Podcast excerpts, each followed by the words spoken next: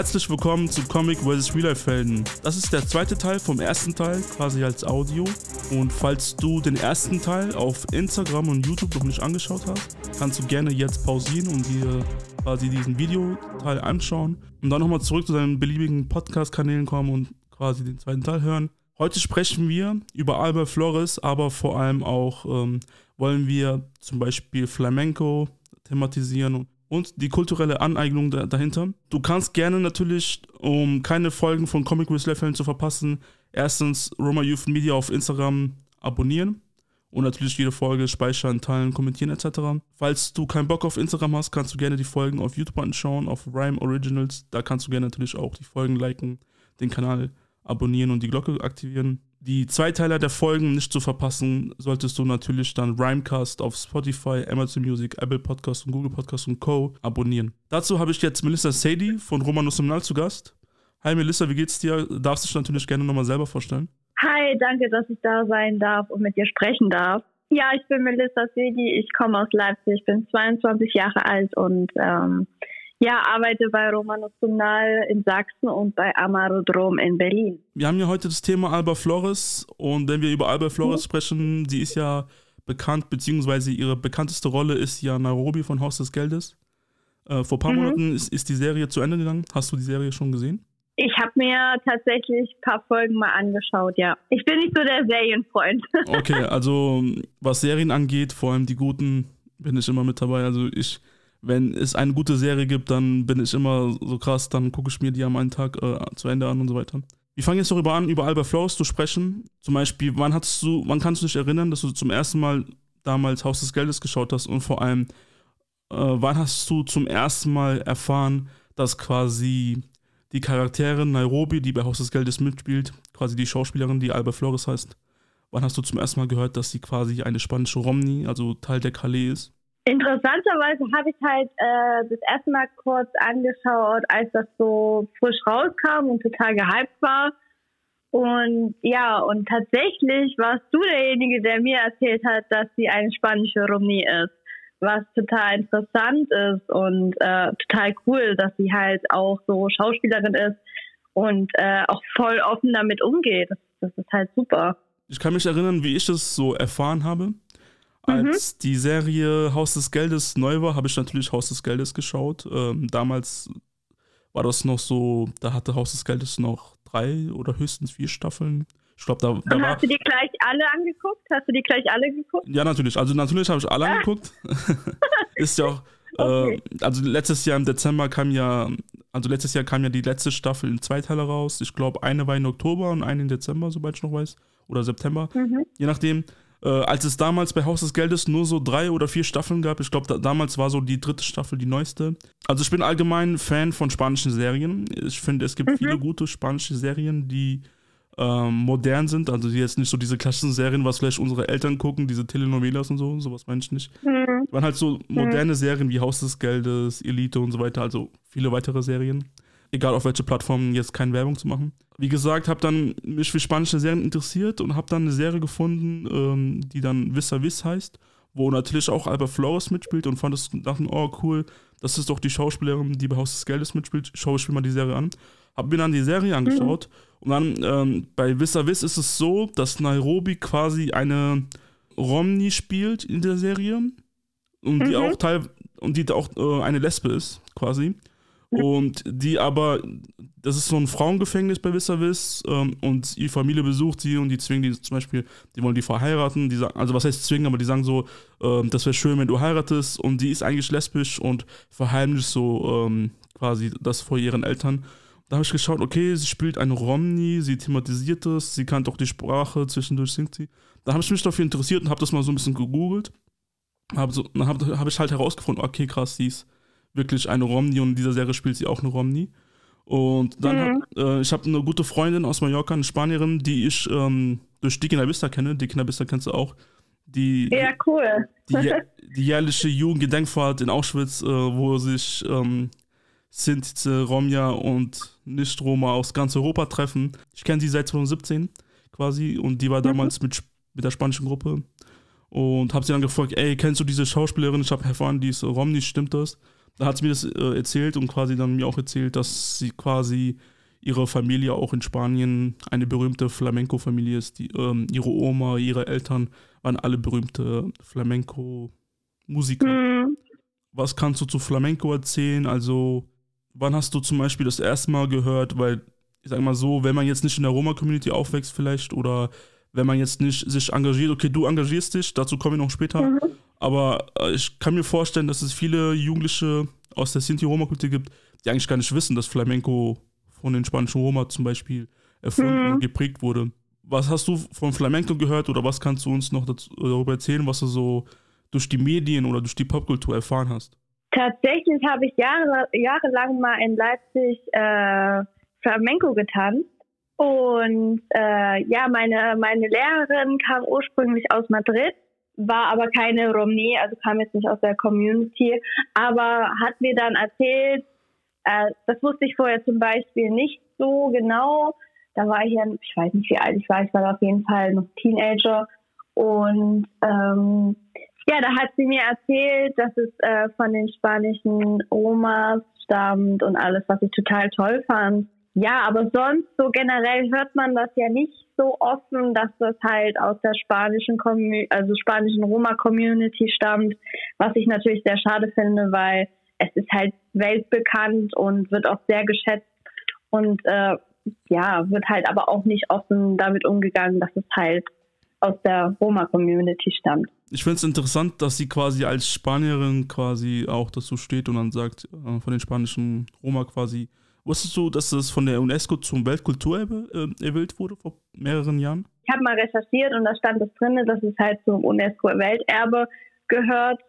Und äh, was ich auch sehr toll fand, aber es wurde halt auch nicht äh, ja, einem nahegelegt oder hinterlegt, dass es halt aus der Roma-Community stammt. Wusstest du, dass ähm, man in Spanien Flamenco studieren kann? Ja, also äh, das wusste ich schon, dadurch, dass meine, meine ehemalige Trainerin halt das auch in Madrid studiert hat. Ja, macht Sinn natürlich. Kennst du wahrscheinlich, oder vielleicht kennst du auch die Sängerin äh, Rosalia? Der Name sagt mir jetzt nicht, aber ich, ich kenne halt Flamenco-Musik, aber jetzt nicht bestimmte Sänger. Das ist eine Sängerin, die aktuell viele Hits schon rausgebracht hat und viele Views auf YouTube hat. Sie hat damals quasi Flamenco studiert, um quasi Flamenco-Musik machen zu können. Okay, damals hat sie mal ein Album rausgebracht, was typisch Flamenco-Musik war, aber ihre aktuelle Musik ist eigentlich kein Flamenco mehr.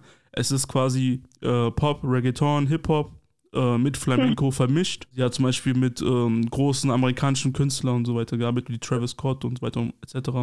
The Weeknd und so hat sie schon Features gehabt und sie wird quasi aktuell von der spanischen Romja-Community kritisiert. Also es gibt Menschen, die sie kritisieren, es gibt Menschen, mhm. die sie halt verteidigen und sie sagen, dass sie quasi, weil sie Flamenco-Musik macht, also sie macht nicht nur Flamenco-Musik, sie hat halt Flamenco-Einflüsse in ihrer Musik, die sie dann vermischt und was quasi wie so einen neuen Kunstgenre daraus gemacht hat.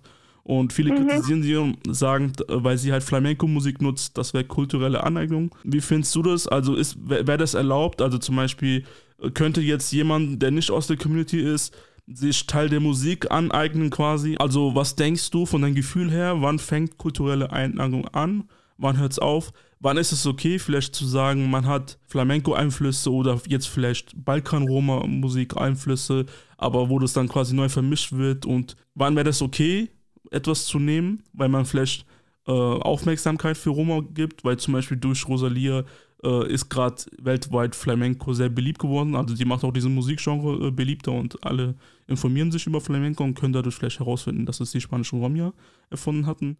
Und wann äh, ist es ein No-Go, quasi sich ähm, etwas von einer äh, anderen Kultur anzueignen? Oh, ich glaube, das ist halt eine sehr, sehr schwierige Frage und ich glaube, jeder sieht das halt vielleicht ein bisschen anders, mal Leute sehr intensiv und äh, und andere halt weniger. Meiner Meinung nach, ja, es ist voll schwierig. Also zum Beispiel, wenn wir jetzt auf die Sängerin zugehen, finde ich das zum Beispiel super schwierig, weil Flamenco ja immer noch nicht so ganz in der spanischen Community, also in, in Spanien so ankommt und auch gesagt wird, dass es halt aus der Roma-Community stammt oder generell Leute halt kaum wissen, okay, Flamenco, das kommt von den äh, Roma aus Spanien und äh, somit ja, ist dann halt, ja, Flamenco, das hat ein bisschen spanische Wurzeln und sonst was, aber es wird halt nicht thematisiert. Und dadurch entsteht halt, ja, für mich schon ein gewisser Teil äh, von kultureller Aneignung. Auf jeden Fall. Wiederum halt, wie du sagst, schwierig. Also der eine wird es vielleicht so sehen, der andere so. So wie sie das macht, vielleicht musst du dich mal mit ihrer Musik beschäftigen, dass es okay ist. Es geht gerade noch so, mhm. finde ich, weil einerseits finde ich, sie macht ja keinen typischen Flamenco, sie hat wie gesagt nur Flamenco-Einflüsse. Und sie sagt ja jetzt nicht, ich mache diesen typischen Flamenco und zieht sich auch ja. so an, wie das die Leute dann sich vorstellen wird. Und sie stellt sich ja auch nicht als, ich sag mal so, Vorsicht, Triggerwarnung, so als Gitana-mäßig, sie stellt sich ja, nicht so, ja. so dar, sie nutzt halt nur die Flamenco-Einflüsse und ich finde, dadurch, dass sie beliebt und erfolgreich ist, kriegen, haben viele Flamenco auf dem Schirm und viele, die sich dann mit Flamenco beschäftigen und mal kurz Flamenco googeln, werden natürlich äh, lesen, dass Flamenco äh, von spanischen Romnia aus Andalusien quasi erfunden und halt dann mitgeprägt hatten. Ja. ja. also meiner Meinung nach verstehe ich das vollkommen und ich, wir sind halt auch die neuere Generation, die sieht das vielleicht auch noch ein bisschen anders. Natürlich gibt es auch Generationen, die das halt auch wiederum anders. Wie gesagt, es ist halt super, super schwierig. Und meiner Meinung nach müsste es halt mehr offengelegt werden, dass Flamenco von der spanischen Roma-Community stammt. Und wenn man sagt, oh hey, ich, ich bin jetzt, keine Ahnung, 14, 15, habe ein Lied von ihr gehört, äh, höre Flamenco raus und ich finde das super interessant. Jetzt google ich mal danach, was das eigentlich für ein Genre oder was das für eine Kultur ist. Und es steht halt erstmal da, es kommt aus Spanien.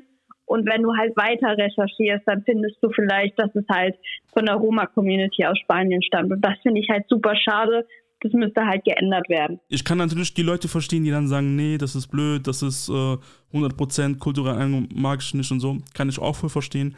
Aber zum Beispiel in diesem Fall, wie bei dieser Künstlerin, oder vielleicht bei anderen Sachen, wo die sich etwas quasi rauspicken und dann das mit was anderes vermischen. Dadurch kann ja auch eine gewisse Bildungsarbeit entstehen. Also ich finde, solange wir dadurch irgendwie eine Bildungsarbeit erschaffen können, um das mehr sichtbar zu machen, dass quasi die spanischen Roma mir das erfunden geprägt haben, dann ist es cool. Was können wir deiner Meinung nach mehr in unserer Bildungsarbeit leisten, um solche wichtige Infos sichtbarer zu machen? Wie zum Beispiel, dass die Calais den Flamenco erfunden und geprägt haben, aber auch natürlich weitere wichtige Infos über Sinti und Roma. Meiner Meinung nach äh, sollte es auch mehr von der Mehrheitsgesellschaft kommen, weil wir machen schon sehr viel. Und äh, klar, wir können immer mehr machen und ähm, aber meiner Meinung nach sollte man so Hand in Hand mit der Mehrheitsgesellschaft gehen und dass man von beiden Seiten so unterstützt wird. Und ähm, genau, dass wir halt mehr in der Öffentlichkeit stehen zum Beispiel durch die Schauspielerin, dass es halt mehr offengelegt wird da und dann auch äh, von der Mehrheitsgesellschaft besser angenommen wird und äh, offener darüber geredet wird. Was ich cool finde, die Bildungsarbeit für die Jugendlichen ist heutzutage sehr vielfältig geworden. Also früher gab es vielleicht ein, zwei Vereine und die waren dann deutschlandweit und wenn man zum Beispiel, einer war vielleicht in Berlin, einer war vielleicht in NRW und wenn man jetzt zum Beispiel äh, wie ihr aus Sachsen oder wie ich aus Rheinland-Pfalz oder vielleicht Menschen aus Saarland oder andere Bundesländer, die weiter weg sind, war, dann war das für einen schwer, da aktiv teilzunehmen. Man musste mal weit reisen. Das war anstrengend. Und mittlerweile hat schon eigentlich fast jedes Bundesland mindestens einen Verein. Also eines sogar untertrieben. Natürlich gibt es mittlerweile mehrere Vereine.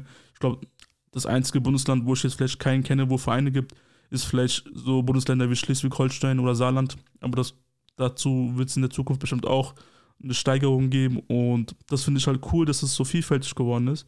Und du bist ja seit längerer Zeit mit äh, zum Beispiel mit der Bildungsarbeit äh, aktiv, in der Jugendarbeit vor allem ähm, in Sachsen, aber auch mit Amarodrom bundesweit. Und seit wann bist du zum Beispiel mit Romanus Sumnal äh, oder Amarodrom, seit wann bist du tätig und dann, wie sieht, wie sieht so die Jugendarbeit für Sinti Roma in Sachsen aus? Ja, also ich habe tatsächlich Romanus Sumnal mitgegründet. Da war ich noch sehr jung, aber ja, ich durfte mit äh, mitmachen und äh, das fand ich auch sehr interessant. Und jetzt bin ich halt im Vorstand und auch Mitarbeiterin, also bei Amarotrum und halt auch bei Romanus Sumnal äh, in Leipzig machen wir auch ähm, halt äh, viel Offen Öffentlichkeitsarbeit, zum Beispiel morgen. Ich habe eine Audiodatei äh, nach Halle geschickt, weil in Halle findet dann eine Veranstaltung statt, äh, zwei Jahre Hanau. Und ich versuche auch äh, öfters in die Öffentlichkeit zu treten. Zum Beispiel bei Say My Name durfte ich als Protagonistin mit äh, dabei sein. Versuchen auch natürlich mehr in die Öffentlichkeit zu gehen, uns weiterzuentwickeln und die Mehrheitsgesellschaft mit reinzubringen. Genauso wie jetzt, dass wir am 8. April das erste Mal in Leipzig äh, die, dass, dass, dass da die Roma-Flagge gehisst wird auf dem, äh, vor dem neuen Rathaus. Also bei dem ersten Teil über Albert Flores konnten wir jetzt erfahren, dass sie viele Erfolge äh, hatte mit ihrer Karriere. Sie hatte viele Awards ähm, gewonnen, war auch bei vielen mehr Awards nominiert und dann einige gewonnen, einige nicht gewonnen, wo sie nur nominiert war. Äh, Jugendlichen und jungen Erwachsenen aus der Sinti-Roma-Community können natürlich ähm, durch solche Geschichten bestärkt werden, wenn sie Outing-Probleme haben. Hattest du früher auch Outing-Probleme? Ähm, quasi dich als Romni zu outen oder was du schon immer quasi bestärkt, da du dich mit Romanus Sumnal und Amarodon quasi engagiert hast? Tatsächlich hatte ich zum Glück nie das Problem, mich outen zu müssen. Ich war, äh, ich wurde so als Kind, äh, sagen wir mal, erzogen, dass ich halt ganz offen damit umgehen kann und dass mir äh, in meinem Umfeld und auch in meiner Schule, dadurch, dass ich in einer privaten, freien Schule war, überhaupt keine Probleme hatte, irgendwie mich da zu verstecken mit meiner Identität. Also war ich, äh, hatte ich noch nie, also hatte ich zum Glück nie das Problem, äh, mich outen zu müssen. Das ist natürlich gut, dass du solche Erfahrungen nicht machen musstest und äh, na, leider gibt es natürlich viele Jugendliche und junge Erwachsene, die ja. dadurch Probleme haben, aber dadurch ist natürlich auch diese Bildungsarbeit, ähm, ob jetzt bei Älteren oder bei der Jugendarbeit, ist natürlich wichtig. Ähm, jetzt kurz ähm, ein bisschen, wir schweifen jetzt ein bisschen vom Thema ab, aber ich finde, es ist wichtig anzusprechen, weil natürlich ähm, das aktuell passiert ist und wir wollen natürlich aktuell sein. Vor kurzem war ja der Super Bowl, wo bei der Halftime also viele Oldschool-Künstler quasi Auftritte hatten. Da gab es äh, einen Kniefall von Eminem, äh, wo er quasi sich mit einem Footballspieler solidarisieren wollte, der 2016 ähm, bei, bei der Nationalhymne einen Kniefall geleistet hatte, um auf den Rassismus quasi und auf die Polizeigewalt in den USA äh, hinzuweisen. Der wurde damals quasi als Footballspieler ne? äh, entlassen, genau, der wurde entlassen. Mhm.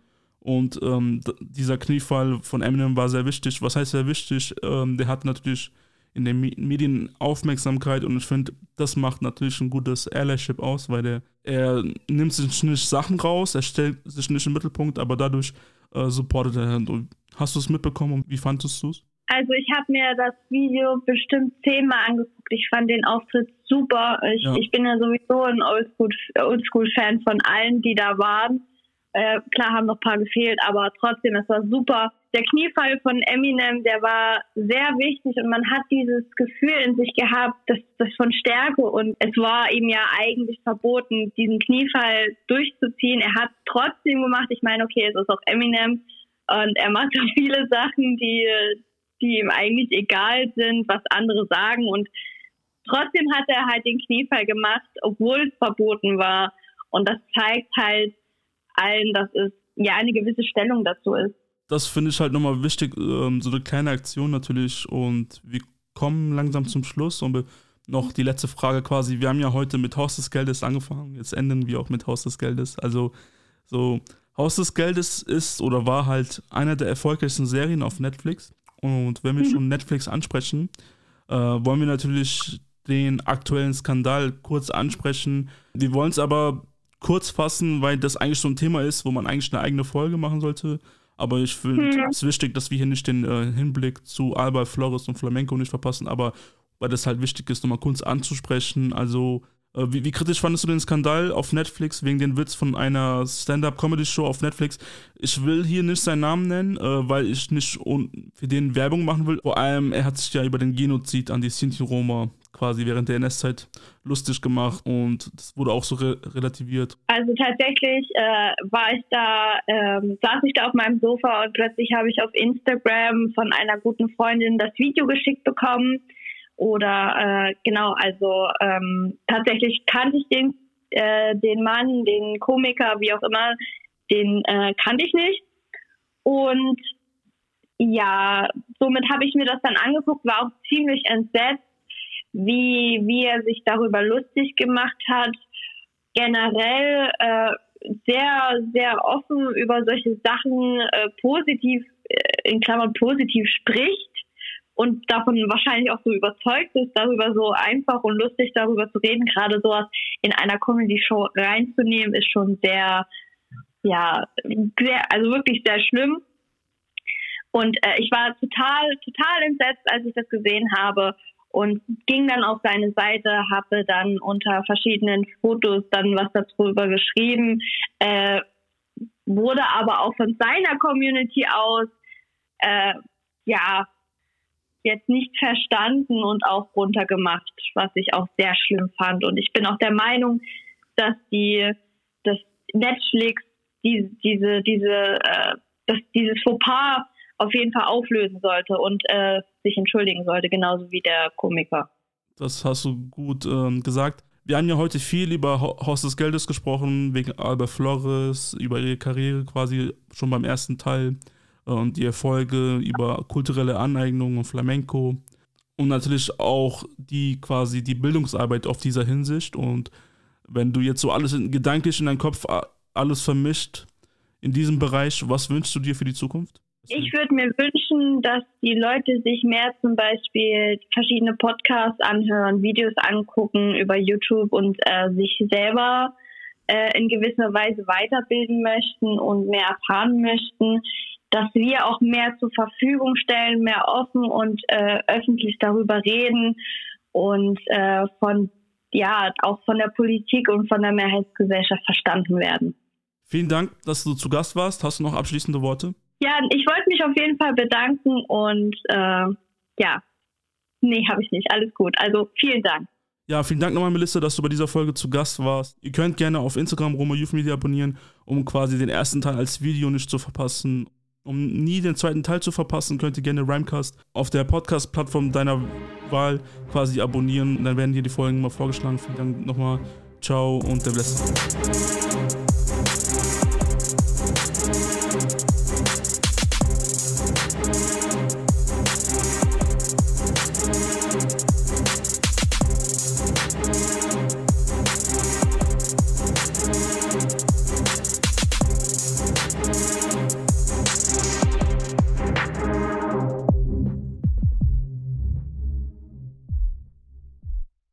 Dieser Beitrag wird von der Stiftung Erinnerung, Verantwortung und Zukunft EWZ gefördert im Rahmen des Projektes Digital Generation, digitale Bildungsarbeit über Sitzung Romja mit Podcast und Social Media vom Medien- und Kulturzentrum Deutscher Roma e.V.